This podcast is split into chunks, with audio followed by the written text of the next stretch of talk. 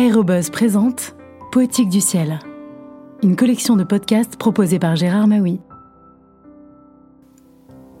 Bonjour. Alors qu'il est au beau milieu de l'Atlantique Nord, le Boeing piloté par le commandant Markle et son équipage pénètre dans une zone de turbulence sévère, inhabituelle dans ces parages. Pour les occupants de l'avion commence une aventure romanesque captivante qui entraîne le lecteur aux frontières de la science-fiction. L'anomalie de Hervé Letellier a été publiée chez Gallimard en 2020 et récompensée la même année par le prix Goncourt. Le cumulonimbus se rapproche. C'est un supercellulaire, mais il est loin d'être classique. Ce n'est pas une enclume solitaire qui monte jusqu'à la haute atmosphère, ce sont des dizaines d'entre elles, comme soulevées par une main invisible, qui fusionnent dans la tropopause. Sur l'océan, les navires doivent être pris dans une dépression apocalyptique. En vingt ans de long courrier, Marcol n'a jamais vu ça. L'orage de l'année au moins. Les dômes stratosphériques plafonnent à 16 km de hauteur. Il pourrait tenter de se glisser entre deux colonnes, mais ce serait pour se précipiter dans celle qui suit. Le radar météo affiche désormais une longue barre rouge oblique, une muraille d'eau de glace.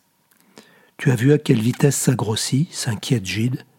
On va se payer un courant descendant de dingue dès qu'on va parvenir au flanc.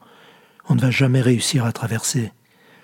Gide a raison de s'inquiéter, se dit Marcol, même s'il n'a qu'une année de transatlantique et trois sur des longs courriers. Il rallume le micro et reprend pour la cabine sur un ton joueur, dédramatisant. Hello, folks. De nouveau le commandant Marcol.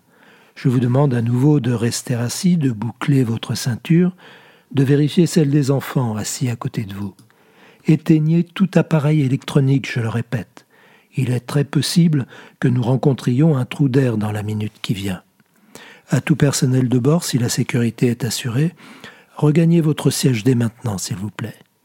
Ça risque d'être impressionnant et je garantis que vous vous en souviendrez, mais je vous promets que ce n'est dangereux pour personne si vous êtes bien attaché des montagnes russes pour ceux qui aiment les fêtes fortes. Soudain, avant même d'atteindre l'extrémité du front chaud, le Boeing manque d'air pour le soutenir et plonge. Malgré l'isolation de la porte de la cabine, Marcol et Favreau croient bien entendre les passagers hurler. L'avion connaît dix interminables secondes de chute libre avant de pénétrer dans le cumulonimbus, au pire endroit au sud-ouest de la colonne avec une inclinaison effarante, un angle de 30 degrés que lui impose l'assistance au pilotage qui a pris le relais des commandes manuelles. Tout de suite, le Boeing est roulé dans les courants tourbillonnants du nuage, et tout de suite aussi, le cockpit s'allume, car c'est la nuit, un noir de suie et un fracas épouvantable. Des centaines d'énormes grêlons mitraillent les vitres en laissant ici et là un impact dans le verre blindé.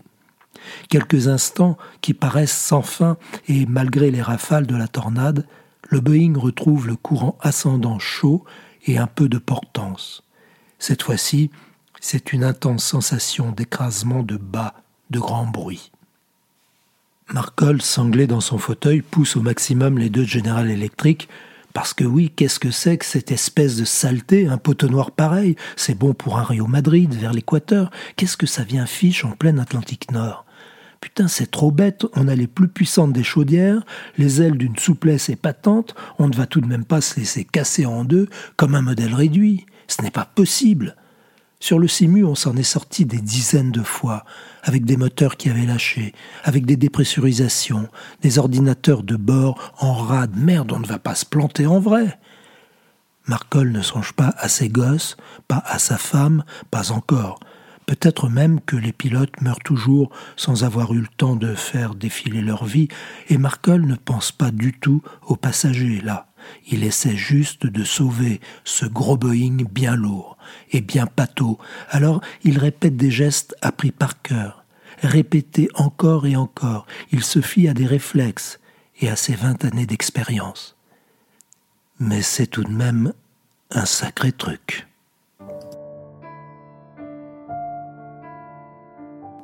À bientôt pour de prochaines lectures.